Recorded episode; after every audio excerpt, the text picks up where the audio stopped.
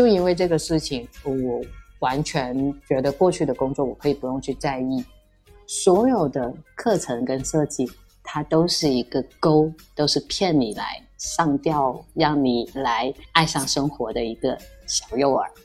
他从小可能觉得非常骄傲和喜欢的女儿，就结束在那一刻。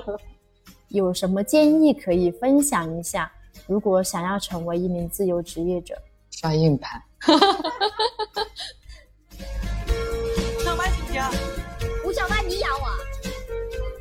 欢迎来到不上班行不行啊？这是一档由两个自由职业美少女创立的访谈播客，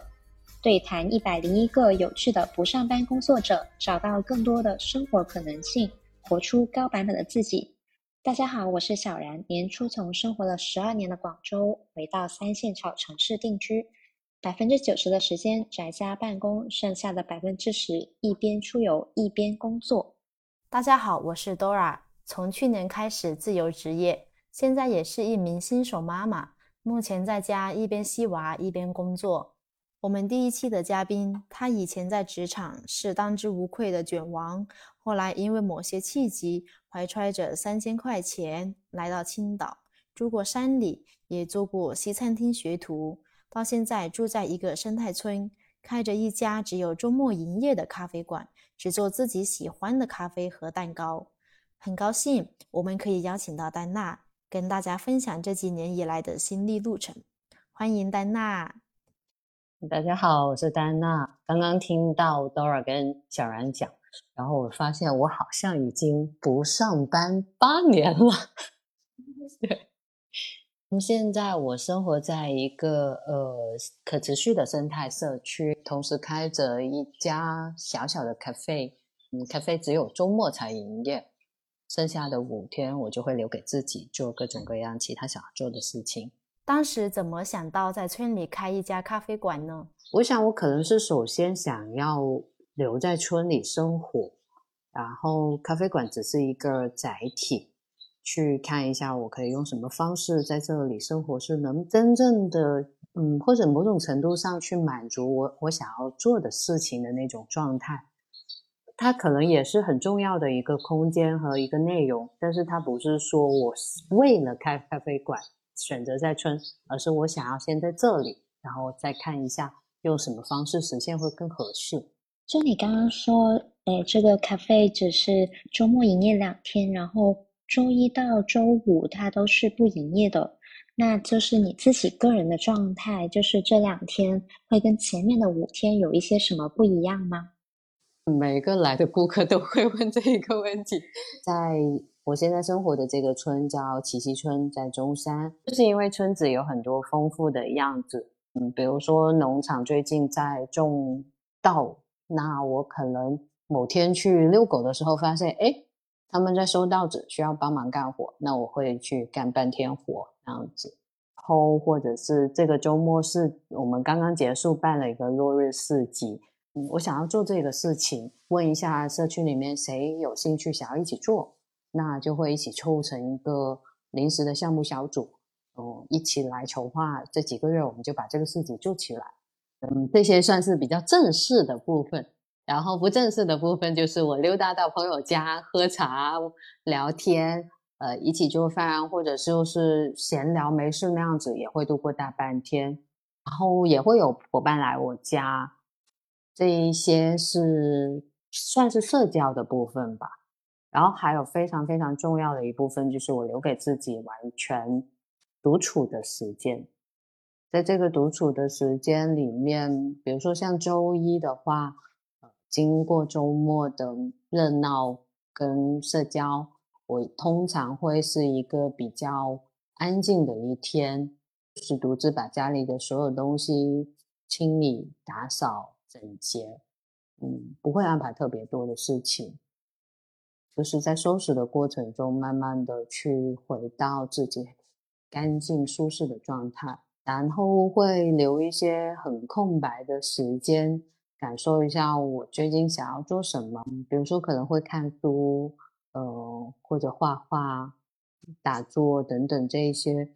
并不特别有其他目的的这一种独处的时间。听到丹娜这部分的分享。我感觉她的生活非常的随心，可以去社交，感受热闹的气氛，也能给自己去留白，独享这个安静的空间。听说住在奇溪村生活的自由职业者还挺多的。那丹娜，你现在住在村里有几年了？你们一开始来到的时候，本地的村民是怎样的态度？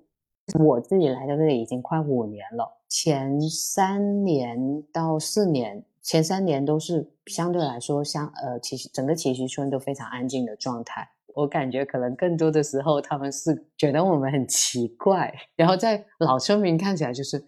太奇怪了，你们两个大白天为什么要蒙着眼睛走路？但是很好玩的是，后我们一直以为我们就在干这件事情，后来熟了才发现他们默默的观察了我们所有的行为，以至于我现在可能到隔壁村去，呃，有时候。买个什么东西或者吃个什么东西，他知道我在奇溪村里开面包店卖咖啡，我连这个人我都觉得我没有见过，我就觉得非常的神奇。在老村民看来，觉得奇怪的事情有哪些？比如说，因为我们会很呃早期会做一些活动，会更想要说。尝试跟跟自然、跟自己、跟他人等等的连接，是一个很简单的形式。可能我跟小然两个人牵着手在村里面散步，然后想要小然放松下来去感受乡村，那可能会邀请小然蒙着眼睛，我就拉着你去走，然后走到哪里再拍拍你，睁开眼睛去看，哦，原原来眼前这片树也是这样。所以他虽然不了解是什么，但是他能知道你来这里没有那种。嗯，开发跟消耗本地资源的恶意。其实我跟呃小然很久以前认识嘛，会知道，我不知道你还能不能想起来。其实我不算一个会社交的人，就包括我刚刚对刚刚讲，我需要留很多时间给自己。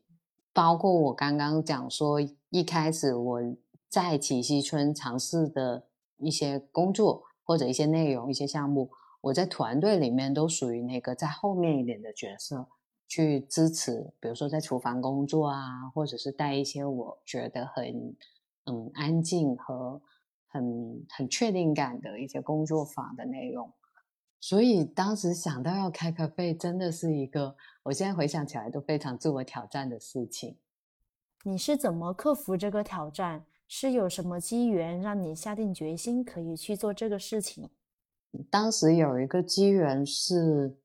也许是有两个事情，一个是我之前做的一个项目叫食物教育，所以有挺长一段时间跟食物的内容呃相关，那累积了一部分的技技巧吧，可以说。然后第二部分是，但是那部分技巧我从来没有想过要把它变成 cafe 的这种。模式，因为我觉得我缺很大一块是跟别人的交往，所以以前我把那个技巧用在，比如说我在厨房工作，我去供餐，那我会卖给家长等等这些有有已经熟悉关系的人，但我还没有尝试过对陌生人。后来是因为三年前疫情开始的那一段契机，我去了一趟藏区，在那里经历的挺多事情，见到很多人。嗯，最后在回程之前有拜访到一个非常特别的老师，在他那里，我感受到他非常勇敢的去承担，嗯，一个工作，为了他家乡的呃环境，他做了一个空间去分享、去宣传、去让别人感受和一个可以交流的地方。我感受到他做那件事情的勇气。也感受到那个空间存在的非常重要的意义，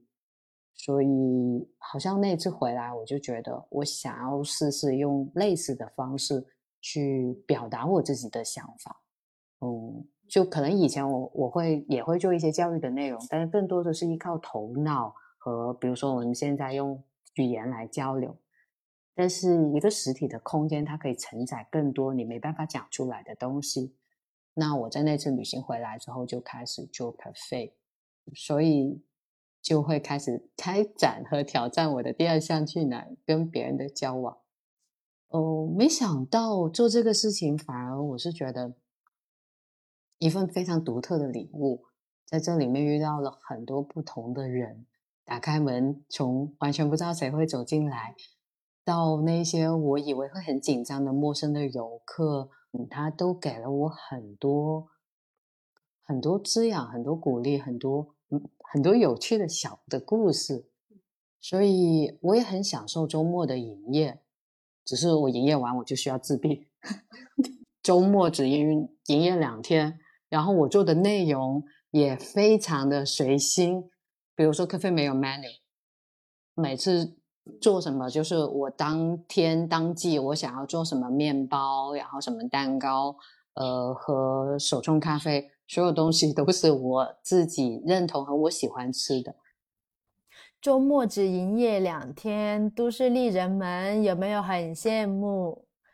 我发现现在职场真的就连双休都变成一种福利。面试的时候，HR 都会多次强调，我们公司是双休的哦。我以前刚毕业的时候，我记得在第一家公司，那个时候我天真的以为所有的公司都是午休两个小时，每周上五天班。后来我离职了，我发现不是这样的，很多公司是单休或者是单双休，然后中间是休息一个小时，晚上也经常加班。现在是也是越来越夸张了。回到刚才丹娜说的周末营业，你只做自己喜欢的事情，那有时候会遇到顾客提不同的需求吗？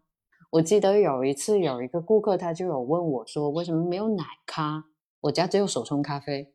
我说我不喝奶咖，我不喜欢奶咖，我喜欢手冲，所以我就做手冲。然后他就跟我说，但是顾客喜欢奶咖。然后我就说。可是我，如果我不喜欢，我没办法做好这个东西。如如果我不喝奶咖，我自己喝下去，我都不知道它好不好喝，我怎么给你分享、给你推荐？所以没有，所以它是一个很多地方都很弹性的一个地方。那我开始的时候是有一些不太确定和不太自信，说对很熟悉的朋友和同圈层，我觉得没有关系，但是对习惯很消费模式的人。我不是很确定他能接受这种方式，所以第一次就是住在对面村的一个，现在我们还是微信好友，她就带着她老公，然后甚至她后面隔两周会带着她其他朋友，她朋友还有一些住在国外的亲戚朋友回来，她带着他们来。还有我家还有很独特的状态是，我想休息的时候我就会休息，比如说卖完了我们就休息。呃，下午五六点我觉得很热，我要去游泳。还有顾客的话，那你们就自己吃完，然后最后一个走的话，帮我关灯关门这样。然后中午要午休，我实在困了，那你们可以继续喝咖啡，我上楼上去睡觉。我第一次他们来就接受了这个设定，然后他们就在这里喝咖啡，然后我说我上楼睡觉，我就有听到他们把声音降下来的那种很体贴。对，甚至是有到后面熟悉的顾客，他都会自己知道我的东西在哪里，打开冰箱自助那样子拿。咖啡开了有三年嘛，然后有很多不同的人，很多不同的故事，有没有一个印象比较深刻的，可以跟我们分享一下？第一次感动的话，可能就是这个破除圈层的顾客。嗯，就回到我刚刚一开始说，我想做这个空间的这种感动，因为原来可能能服务到的都是大概他能了解这个概念或者这种生活的朋友，但是这个是完全不同圈层，他们可能觉得你奇怪，但是他也能接受，然后他慢慢会觉得这个也很有意思，对他来说，他也打开了另外一个空间。所以可费我不我我不太担心什么各种顾客啊啥的，基本上就是来了一次就是要自我招呼的熟人顾客，下一次他就要招呼他的亲戚说啊这个水在这里，这黄油在这里，然后还有一些有一次就是我看到有顾客在外面探头探脑，我就招呼他进来，然后他就跟我说。他们是去年大概同一个时间来过一次，那天我们怎么聊的的的的，他能讲回一些事情。他们带着一个小朋友，发现我两次问了他们孩子叫什么名字这种同样的问题，我忘了。其实有时候顾客呃不是很记得，然后我忘了。然后当时他们讲说那个小朋友叫 Taco 的时候，我忽然间记忆就全回来了。你们就是那对在墨西哥认识的，因为叫他狗是因为孩子在墨西哥 怀上的，然后就去一年前讲过的故事，我们当时发生的场景全部回来了。然后他们就啊，你终于记得我了。然后他们就说，其实一年没有来过了，这一次来也不确定我有没有开，呃，因为可能没有留下联系方式，所以他们当时在门口探头探脑，是想还是那家店吗？还是那个人吗？对，大概有这一些故事，反而是交往的不多，嗯，可是每一次来都能给我觉得，哎，结了一个小小的缘分那种感觉的状态。然后还有很多很很熟悉的常客啊，也有从吵架变成朋友的啊，就很多很多。对，但是我自己觉得这个是一个可能更适合我的方式。我卖的东西，我了解它，我熟悉它，我喜欢它，它能帮助我更好的去分享。那其实就是可以理解为丹娜做 cafe。它的目的不是说做商业的那种店铺，哎，不是像别人想的那样子。我一开店，我就要定个目标，我每天要出多少杯，然后我要做 IP，我要在线上收获一波粉丝，我要在呃线上线下都拓宽我的销路，不是这样。然后，丹娜咖啡就是更像是一个想要做给他自己，做给。呃，大家的一个交流空间，这个还是挺好的。然后在这个过程中，也许你可能以前没有喝过，比如说手冲咖啡，但是我因为我自己的喜欢，我去跟你分享到，那你可能会对这个东西有兴趣。可是如果我只是递给你一杯奶咖，那我们就是一个非常单纯的这个。顾客的卖家这个关系，我在哪里喝也差不多。可能你们店的有点特别啊，OK，就就这样，没有太多的交流。你可能坐下来，你喝着这个奶咖，你会做你自己的事情，嗯。但是如果是一个你觉得处处都有点奇怪的店，你可能会去好奇，会去询问，嗯，也许在某些时间，我们就会开始一些对话，然后会有一些分享，那。就不在于就是这一杯咖啡了，那你可能认识的是整一个空间、整个人、整个故事。对，所以我会回到一开始做这个咖啡的内容，就我说我在那个老师身上学到的这个空间，它是承载我确实是我自己想要去传达的理念，所以我会从它的整个设计、它的内容、它的出品和这种交流里面去完成。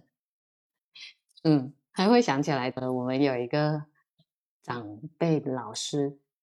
会跟我们分享的一个话，比如说我们我之前说我们在苏米学院做的，嗯，教育看起来是有各种课程，但是那个长辈老师 Satish Kumar 他就会讲说，所有的课程跟设计，它都是一个钩，都是骗你来上吊，让你来爱上生活的一个小诱饵。对，所以 cafe 给我的那个呃设定的状态也是一样，就可能你是以为你来买一杯咖啡，吃个面包，吃个蛋糕，嗯，但可能会有一个机会去认识另外一种生活的可能性。咖啡馆也算是丹娜你生活的一个钩子吧，可以引进不同来往的人，分享到彼此不同的生活的故事。你说你之前比较社恐，现在有了一家自己的咖啡馆。然后从他的身上获取了一些滋养以及能量。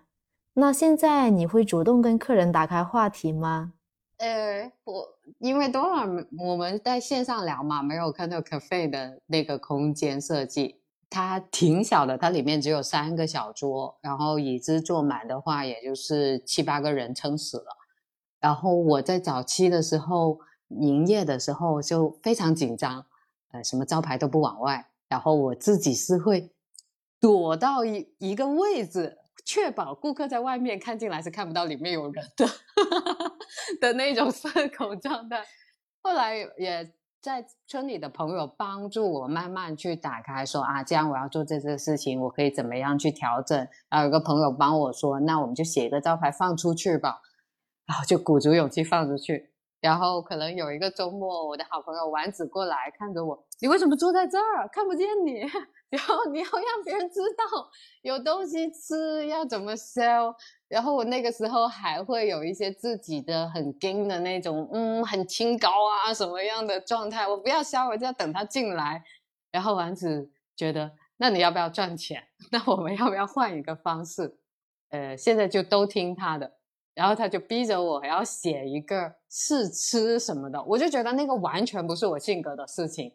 但是他 offer 了这个支持和他觉得可以试一试，那我我们也尝试去做。早期有很多这样子小小小小的尝试，到后来有很多这种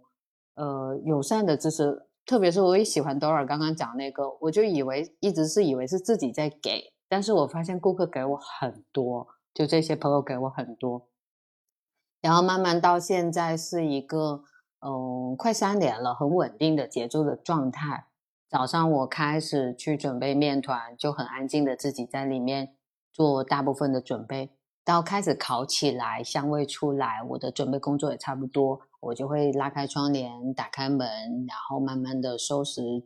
呃，剪些花啊，这样子。这个时候就也许有自然经过的朋友啊、顾客，他们就会进来。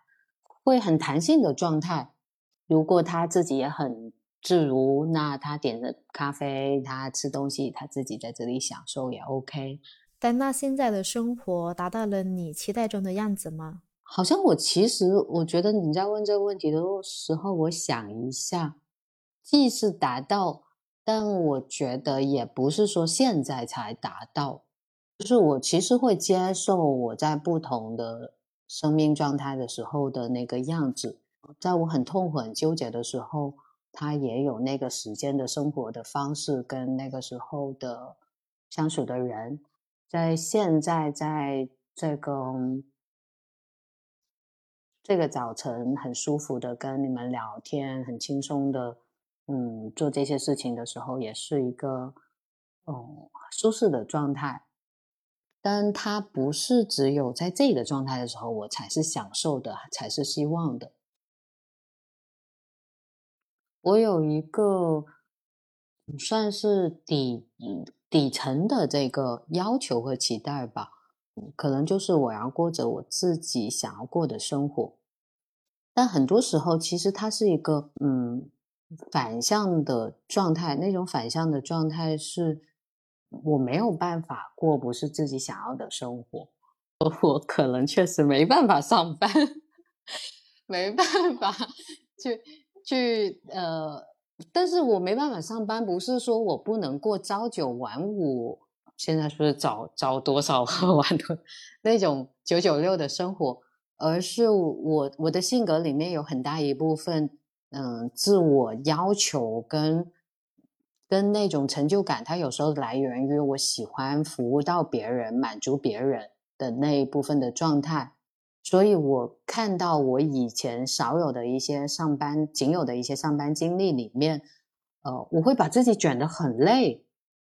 那个累是我很希望我的同事、我的顾客、我的老板等等觉得我做的很好。觉得我把这个工作完成的很棒，但可能更多的是我希望别人觉得我做的很好，所以我会很认真和很辛苦的工作，这个才是我没办法上班的原因。因为我在那种状态内，我会忘记我其他的需求。想说像现在村里的生活的状态，它也有很多变化。我其实是接受和做好准备，就是现在的这个生活，它会。呃，结束，然后我会搬到下一个地方，或者是有下一段机缘，我我是完全接受这样的情况的，所以呃，会跟着这个心意来去想，那我现在是不是在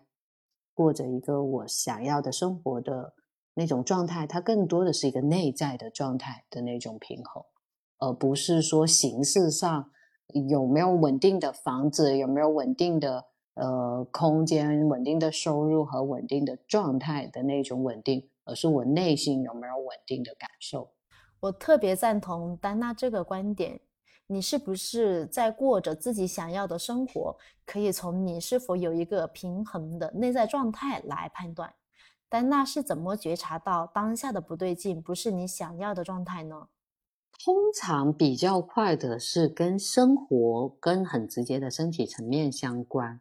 我要是有两顿饭没有好好吃啊，或者就是真的是没有再好好吃，或熬夜，年纪大了。第二天醒来，你身体就非常直接的告诉你，OK，你现在在没有一个好的作息的状态里，呃，就收到这个第一个预警，那我可能通常会去回看一下为什么没有。嗯，像吃饭的话，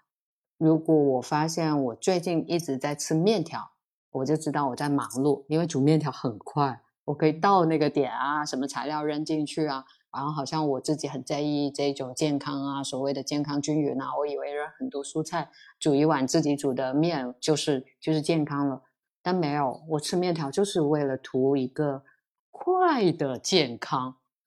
我如果真的有时间的话，我不是这样子做的。身体上面这个会观察，然后也会观察自己在想这些的时候的情绪，不好的时候我就是开始。批评自己，就哎，我怎么这样的的的的啊？然后我注意到自己这些事情了，然后我也会注意到，哎，我这次也没有觉得自己很怎么样，然后就好了，我知道了。中午去吃辣粉，就这样。刚才你提到说，在职场上很希望别人肯定你，然后把自己卷得很累。当时是做什么样的工作呢？跟那个内容和工作都没有关系，我觉得是从小到大养成的习惯，就可能念书开始啊，或者是我觉得这一种呃主流社会的培养方式，对我来说，他就会把人培养成这样。你的所有的成绩，你所有的成就，都是取决于别人给你打几分，别人觉得你怎么样。所以正常的上学，正常的呃考好学校，正常的求职等等。然后家人不管我的时候，也是因为我完成了这些期待的目标，所以我在有限的这个条件下，以为自己独立跟自由，但是都是在追逐着别人认为我在做应该做的事情，然后我觉得自己做的不错，所以所谓的职场，我也没有非常那种很主流的工作经验。我毕业了之后就去支教，然后呃后来在一个 NGO 工作，然后在那个时候认识了小然。嗯，在那一段工作结束之后，我就没有再去做过全职的工作了。嗯，但是我从支教和在就呃一个非盈利机构工作的时候，我都意识到，其实我不在乎那个公司或者内容是什么，我就是有那种 劲，就是我做什么事情，我都希望别人觉得我做的是好的、厉害的、优秀的。嗯。所以反而在一个非盈利机构，我要把自己卷成外企那样子，就是我的报告要怎么样，我的 PPT 要怎么样，包括可能小然和丸子当时做我的实习生，已经感受过那一种严格。其实实习的时候对丹娜的印象就是，这是一个做事很认真、很严谨，然后对自己、对实习生要求都很高的一个老大。嗯，当时的。印象就是这个人不是那么容易的靠近亲近，但是这一次的感觉就真的是完全不一样了，已经不再是很多年前的那个丹娜，而且那时候开启另外一种生活，就是因为有那个对比，呃，跟小然和刚刚有提到的好朋友，我们是在那个非盈利机构认识的。呃，如果那样说，当时部门应该有两个老大，一个是我，然后另外一个我后来的搭档，他就非常神奇。我们各自带一小群小朋友实习生，那可能我在这边，我会就那种传统家长是觉得啊。我也要让你的实习很有意义，我要教你各种东西。那这个报表应该怎么做？这个报告要怎么做？这个 PPT 要什么样？然后你应该学习怎么准时的交啊，怎么怎么互动啊，各种东西项目的东西。我觉得那我以为那个是我负责任的交付的方式。然后我的搭档他们的另外一个老大就会告诉他们说：“哎，你做儿童阅读的。”你不要写报告，你去看书啊，你去看绘本的。你这个下午的任务就是看这个绘本，你要了解这些小朋友和了解你要做的事情。然后他，我可以在办公室卷到十二点，然后就觉得我要交这个报告。他六点钟，好的，我们下班好好吃饭，大概是这一种，就是可以完全不顾整个办公室都在加班的那一种气息跟气场，就是自由的离开。呃，所以，所以我大概是在这一种观察的过程中，我记得我当时就产生很强烈的感受，就是这个人就就有点套用杨丽的，他怎么可以这么普通又这么自信？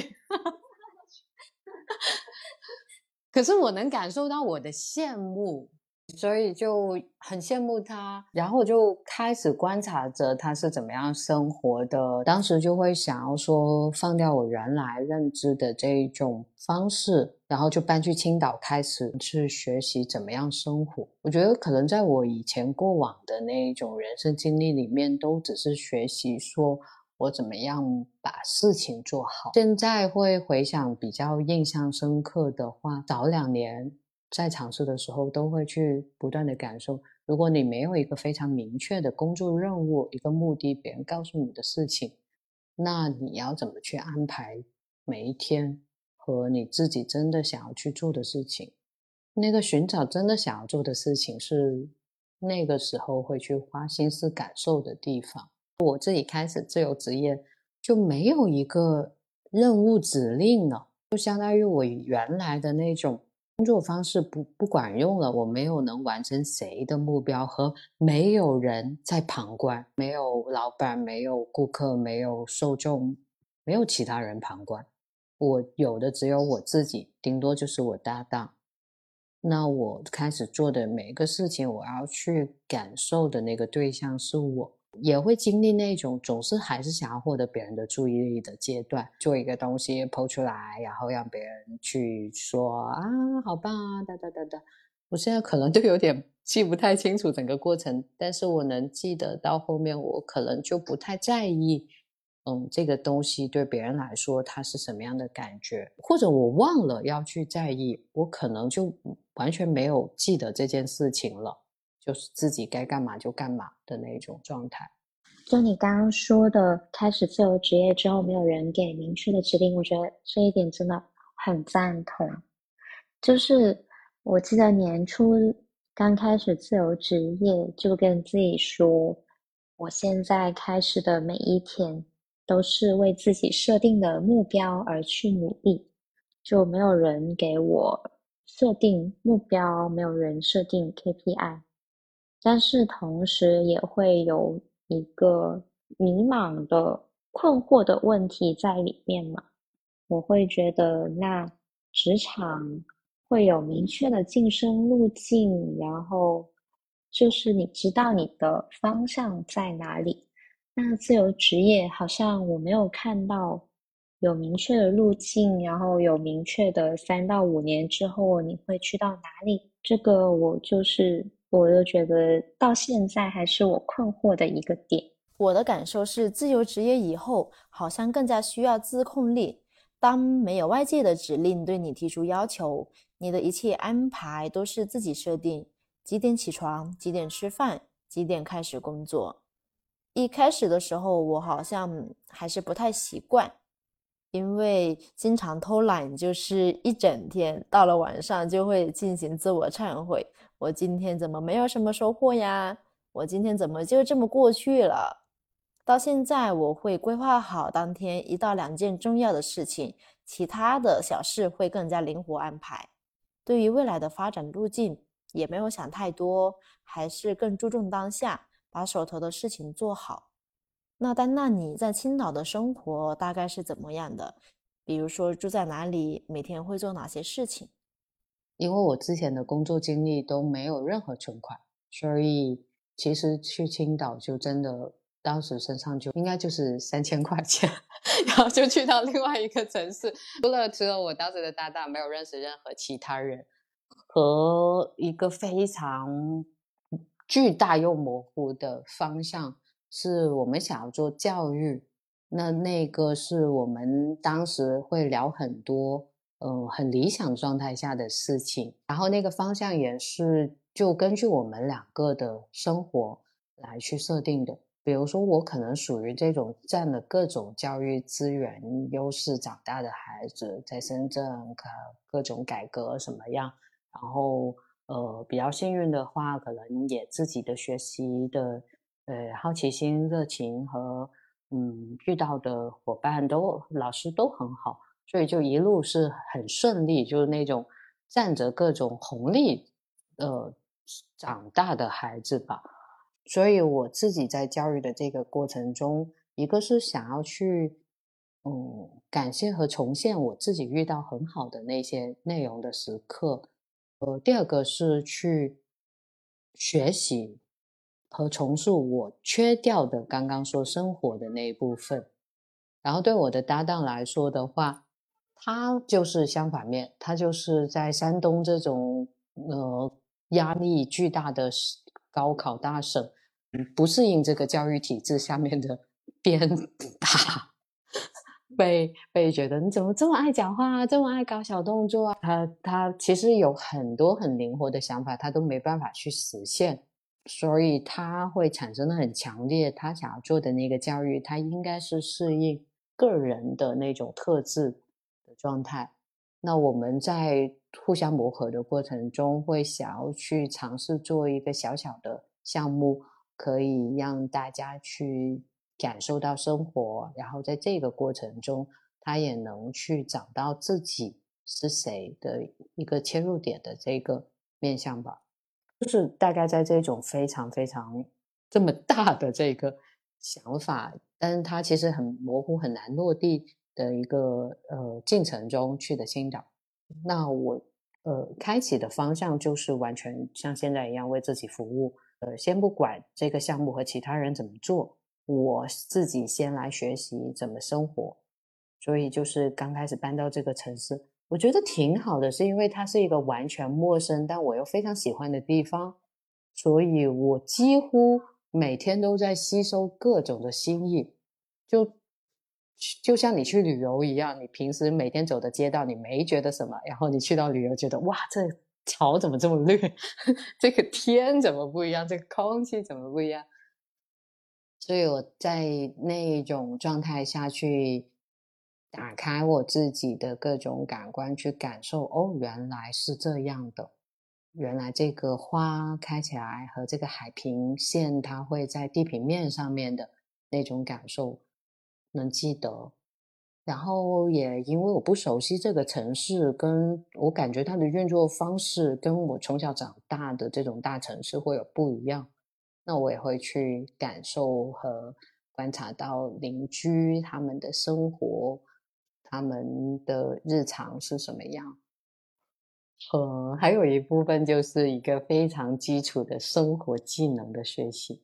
就现在看起来是呃在开 cafe，和我说我之前去呃的一些呃团队协作的工作是供餐，去做厨房，去做主厨内容。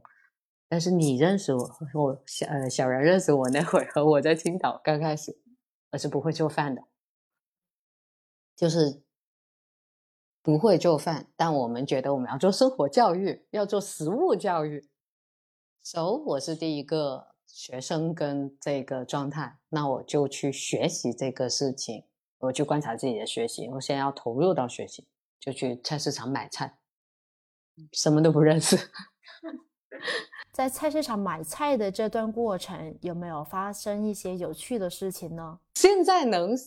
觉得有点夸张。当然，基础的什么胡萝卜、西红柿是这些很大众的认识，但我那时候真的连卷心菜都不认识，就是那个包菜。然后就是进去买菜的时候，都是那种好像不懂这个语言一样，指这个、这个、这个，呃，我要这个，然后。多少钱？买完之后，然后就好了。然后你可不可以告诉我这个是什么菜？包菜？那他怎么做？然后他就非常疑惑的跟我分享一些方式。就从那么基础的开始，然后累积到现在七八年，一天三顿的每一顿。然后还有另外一个经历，虽然不太会做饭，但是很多年前的机缘，哦，我很早就买烤箱和会会用烤箱，然后那时候一边鞭打这些 实习生们，一边就是课后休息的时候去给他们递这个甜点。对，所以也会觉得啊，我有一个会一点点的，我就继续在这一方面去学习。那我也去找一个西餐厅当学徒，开始去做西餐厅学徒这个岗位，听起来就非常有意思。难怪丹娜现在面包这么畅销，原来是专业进修过的。我去年怀孕的时候我就突发奇想，很想去楼下七十一当兼职，刚好也是看到有在招聘，而且我自己也闲着，又很好奇一家小小的便利店是怎么运营的。货架摆放有什么秘诀？可惜那个岗位要有一些搬运的动作，所以我就望而却步了，有点遗憾。那丹娜，你在西餐厅经历了哪些事情呢？非常有意思，因为我想要学比较呃正宗一点的烘焙的内容，嗯，而不是说我去找一个什么蛋糕店啊，或者是那些店重复一些机械的东西。因为我不是为了赚钱嘛，所以我不要去找那些。我想要找一个可以学习的地方。但是我当时看到这个工作，我就觉得很有意思。他要招一个餐厅最低级的学徒，但是他要求那个人要讲英文。然后我大概就觉得，嗯，肯定是因为他是一个西餐厅，他的 chef 是一个外国人，他才需要这个。然后就申请了那个工作。然后就是一段非常神奇的经历，就是因为可能可以讲英文，所以能跟那个 chef 呃很多的交流。我就是拿着一个全呃食物链底层的工资跟内容，但是我做着一个私人助理。但是因为呃会会讲和能帮他翻译，所以他要带着我去做采购啊，要跟我讲各种餐厅的流程啊内容。呃，他是那个 pastry，就是甜点的部分。然后 chef 是一个香港人，那个呃西餐厅的主厨，因为我又可以讲粤语，所以我就做这个三三个翻译。然后后来发现那个公司的老总是我原来大学的直属学长，然后就是其他人看起来很奇怪，这个底层的人为什么跟老总在咖在星巴克喝咖啡聊天？不过这个经历我记得还有一个最印象深刻的是。我找到那个工作的那个下午，我就给我妈妈打电话，然后就其实是想告诉她说：“哇，你不用担心，我到了一个新的城市，我已经找到工作了。嗯，做什么？嗯，我在一个西餐厅当学徒。”我都能听到我妈 在那电话那边的沉默跟就是要落泪那种，然后就觉得你在干什么？你去搬到一个人都不认识的地方，然后你要去做。一个这样的工作，你还要用一种这么开心跟骄傲的口吻跟我说你找到工作，对，所以当时有一种非常复杂的心情，我都能记得我是看着海很开心的跟他讲，但是我能感受到他的那种焦虑跟担心。我觉得如果不开启这个工作，我是永远不会理解到呃社会里面的各种不同的阶层、不同的角色，在一个餐厅的后厨认识的那些人有很多。他们也会叫我姐，因为我真的是在那个时候在进入厨房工作，我是年纪最大的。他们都是十来岁就在后厨工作，各种经历的人，你知道，在一个厨房工作，你反而是吃饭最难保证的，因为饭点是忙的时间，然后就会要烤好蛋糕，第二天去。所以我现在也可以适应很高强度，就是晚上十一二点就末班车都没有了，我做完这些工作，我是要走路回家的那一种。情况，呃，后面可能一段时间之后会去做回很纯粹的教育的内容，会去接触一些教育创新的家长，然后搬到村子里、山里去住，然后开始去种地，去跟土地跟大自然结合，又是打开了一个完全全新的新世界的大门。嗯，所以这一段时间就整个成长经历起来，它对我来说。并没有特别停滞跟无聊的时刻，我在每一个时刻都感受和学习到非常多。而且当时发生的一个事情，让我非常清晰的去呃，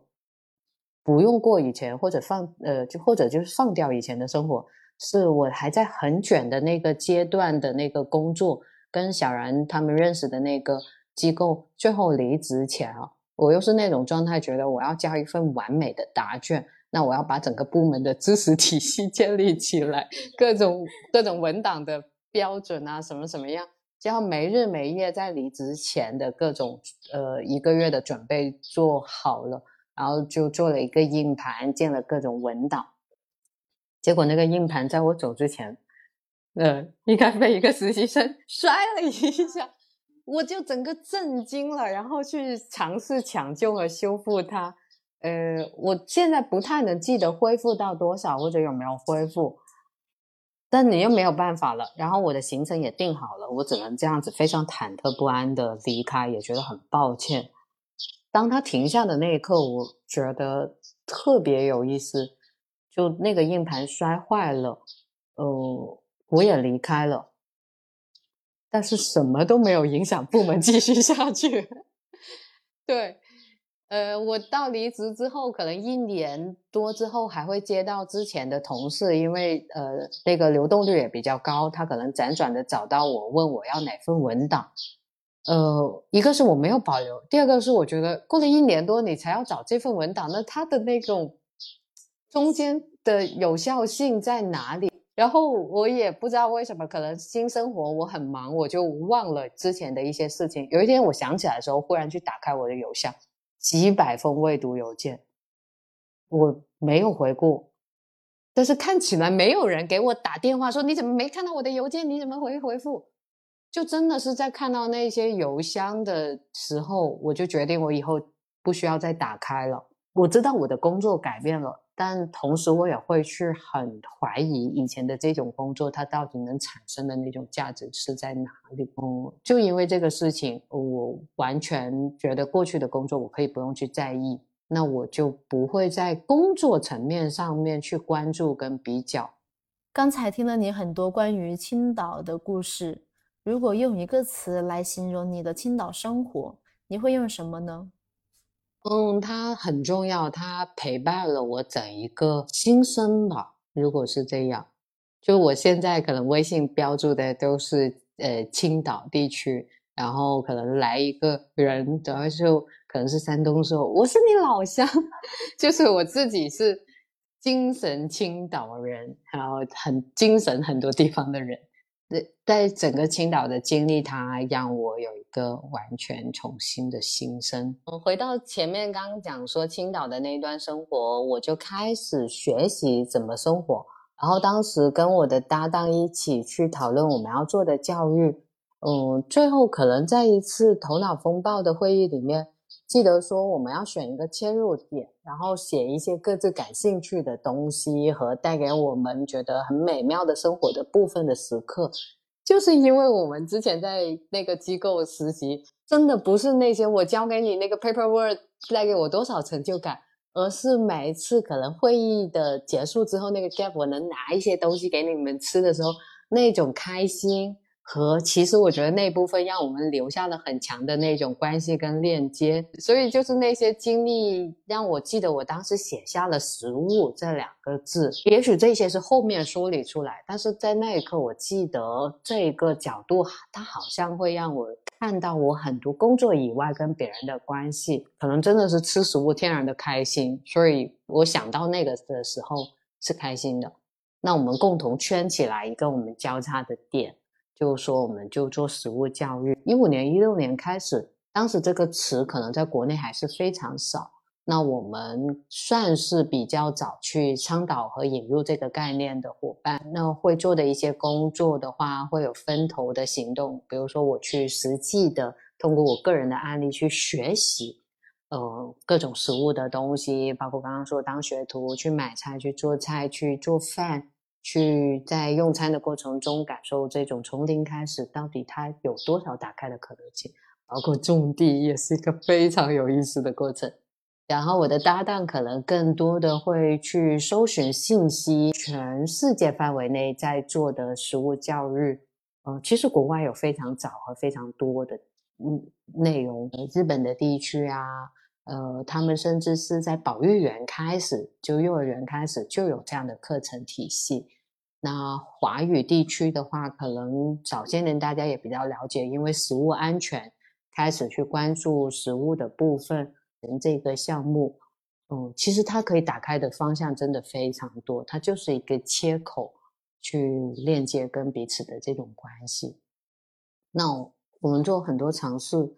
是因为做这些内容就呃比较早，可能能互联网上面能收到的话，也会是早期我们搬运和翻译整理的一些案例，那就会有出版社找我们，然后去做这一些嗯整理跟写作。大概就是这样一段经历。现在觉得有点不好意思，是因为我觉得那个体系好像也过去了啊。但是我的搭档还是非常为他骄傲的，整天都觉得我不能这样子对待自己曾经很用心做过的东西。你现在的生活状态，除了咖啡店的收入，还有其他的来源吗？毕竟我们都是要赚钱养活自己，支撑当下的生活。我就刚刚有讲过，那种可持续，它一定是真的是方方面面、身心各种状态的可持续。那包括你能养活自己生计的可持续也是重要的。我目前来说，百分之九十的收入来源都是 cafe 的周末的运营。以我现在想要过的这种生活状态，cafe 的运营已经够支持我了。但是城市人再次温馨提醒，他还是个很小的体量。我并没有打算买车买房这一种 高消费、高欲望的 状态。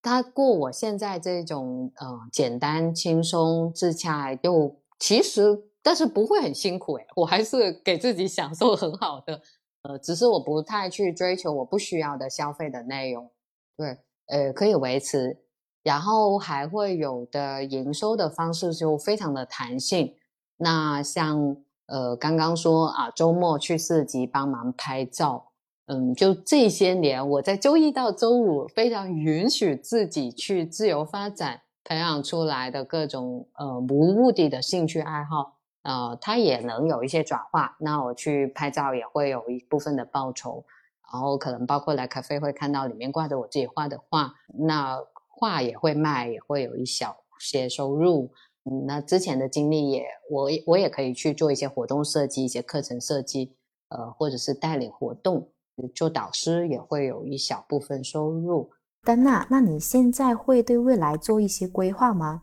没有，没有，我不太会去特别规划未来的呃事情，主要是规划了也没用，真的是人生的变化其实是非常非常的随机跟无常。我想，我可能会做的是做一些准备啊，可能从身心的角度，是我现在喜欢做的事情，会允许和支持自己去去做。那可能会准备一些技能，是我在不同的地方也随时可以开始新的生活，会是偏向于做学习和做一些事情，它不那么依赖环境。但我觉得每个地方它会有它的故事跟缘分。我相信在那个时候，我也许会做着一件自己从来没有做过的事情，它只是变体，但是那个形式、那个内核还是我跟我自己、跟生活、跟我的朋友的这种链接的状态。这就好像你永远不知道周末打开自己家门的客人是来自哪里，有什么性格，会带来什么故事，一切都是充满未知，但又是很让人向往。对啊，对啊，会很欢迎这一种，呃，到时候该怎么样就很顺应这种状态的准备。哦，我感觉可能其实最需要准备的是我稳定的心态跟情绪。不管我是给自己留白、安静、空呃的时间，去收拾、去去专注的做我手上的事情，去去服务其他人，去感受到这一种。善意去感受到自然的这些所有的事情，嗯，可能其实都是去感受我内心在一个什么样的状态，好的、不好的、焦躁的、平稳的、喜悦的，各种都有。我现在自由职业有小半年了，但是我发现就是我完全做不到像你这样子跟着自己的心意去安排自己的。咖啡营业的时间，然后自己生活的时间、留白的时间，就是我会被很多的事情推着走，然后因为我内心就会觉得，如果我不现在立刻马上去做，那我就是这个滞后可能就会影响到别人，会造成一些不好的影响，所以就是我会特别羡慕你现在这种很平稳的状态。我也还没有很，我也很不平稳的时候，对，所以呃，我觉得那种情况不是说我要一直在平稳，而是我知道我在哪里，对。然后刚刚你说的那种情况，就可能等到哪个机缘，你也把你的硬盘砸了，你就会发现他也没有在等你的硬盘，他也会想到办法。然后你就好的，我先睡觉再说。我这几年可能的那个生活经验给我的就是这种留白。嗯，我不需要安排特别多的事情，不是非得我一定要去呃参与啊，或者我真正想要做的，我都放掉。而且会逐渐去放掉那种恐惧，就算在村里也会有担心跟恐惧。像四级很好玩，他们做这个事情会有收入，或者是他们会他们小团队会更那个 bonding 会更强。那以前我可能会觉得我不去参与这个事情，我也会觉得我会不会少一些跟我的小伙伴在一起的机会。现在我可能就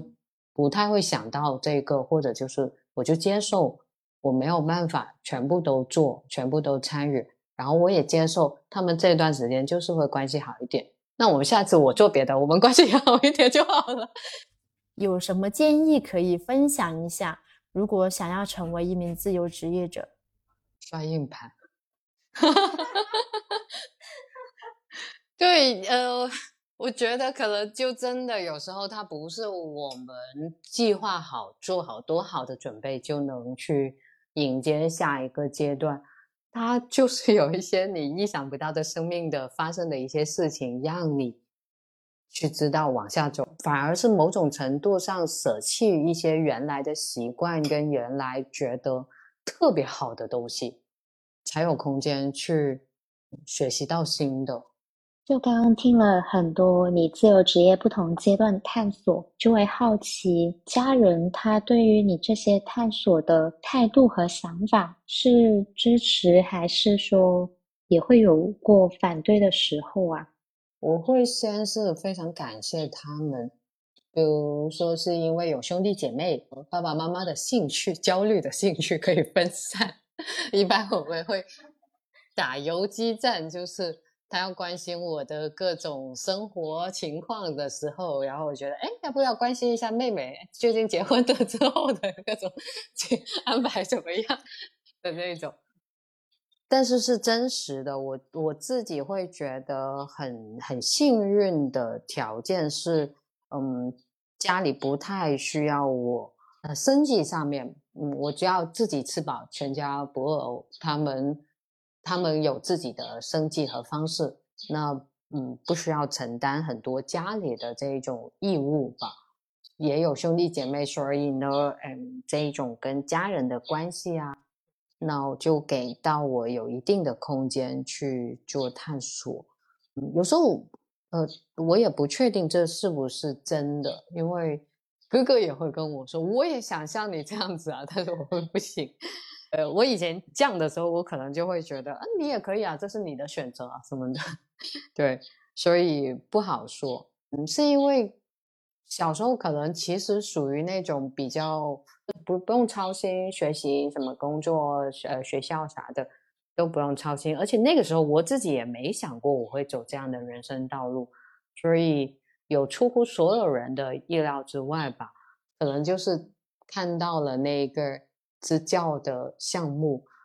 而且当时也没有觉得我非要去那个，也没有是那种呃理想青年一腔热血，觉得啊这个怎么各种有意义。它只是我那么多 offer 中其中的一个，而且我当时其实可能一开始想的是，我觉得很有趣，和还甚至有点功利的觉得这个经历它能让我之后可能能去不同的地方，能申请。嗯，也许去去国外啊念书啊什么之类。我是真的是在申请那个呃项目，想要去考虑要不要去的时候，遇到了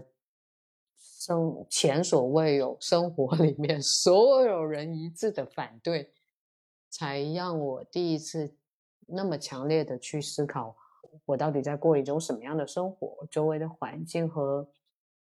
为什么要反对，反对的是什么。我之前想的，我自己以为我的独立、我的自由、我的自己的想法，然后在那一次里面感受到那一种，嗯，我所有自以为独立的，只是在符合主流、不伤害我 这些亲近的人的利益的这个边界里面的独立。你要选 A 好学校和 B 好学校，在他们看来没关系，你可以选一个你喜欢的学校。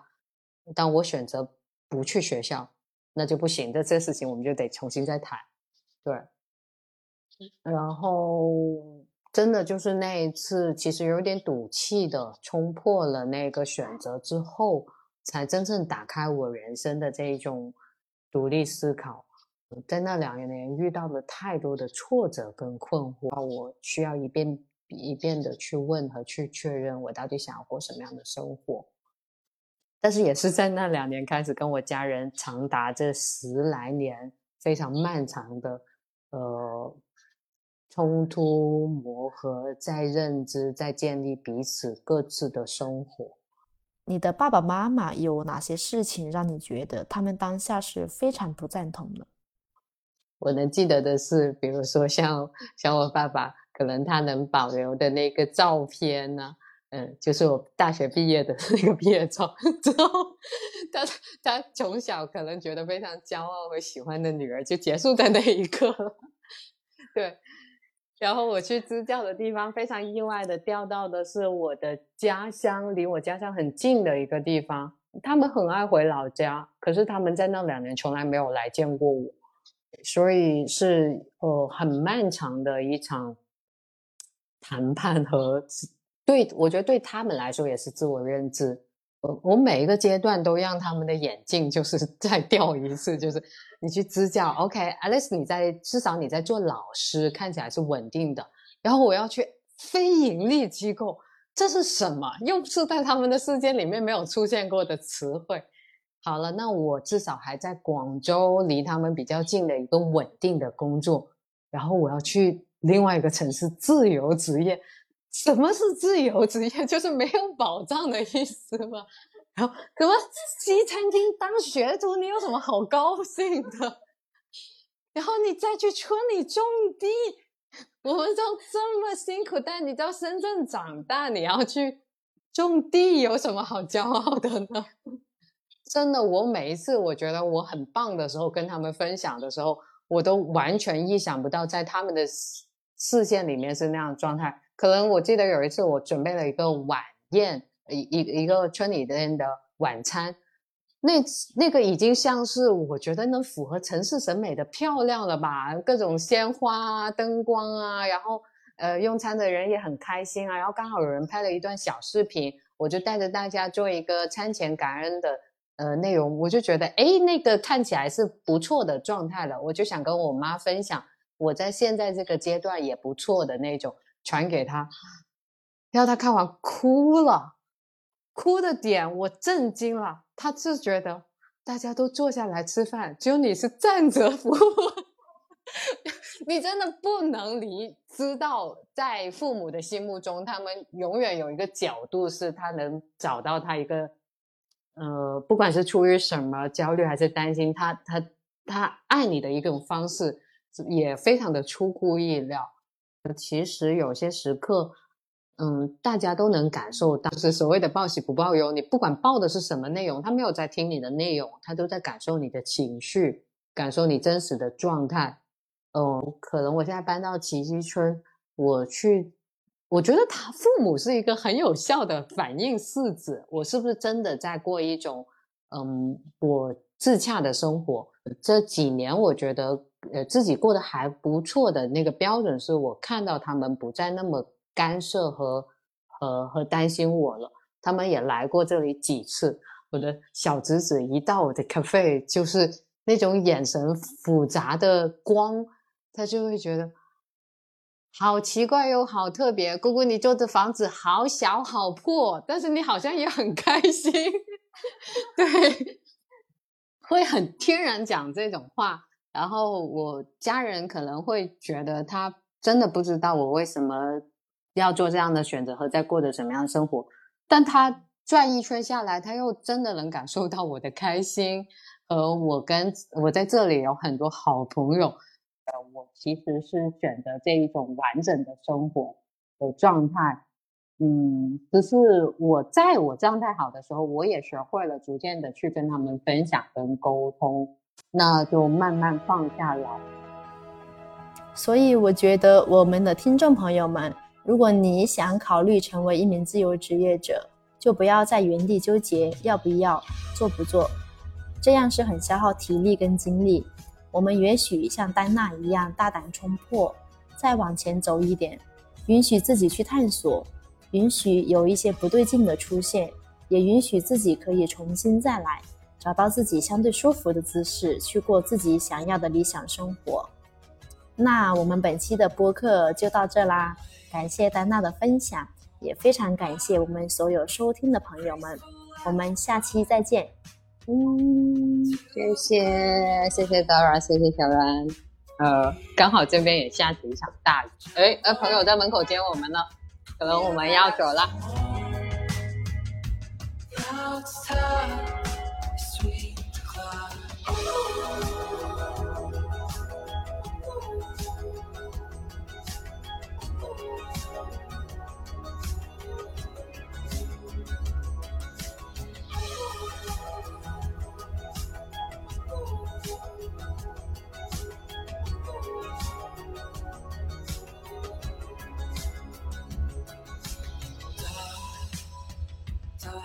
too a powerful wall of blue. Lays down its heavy on us. Yours, trouble mine, if only for a while. Before it strikes with all of its might.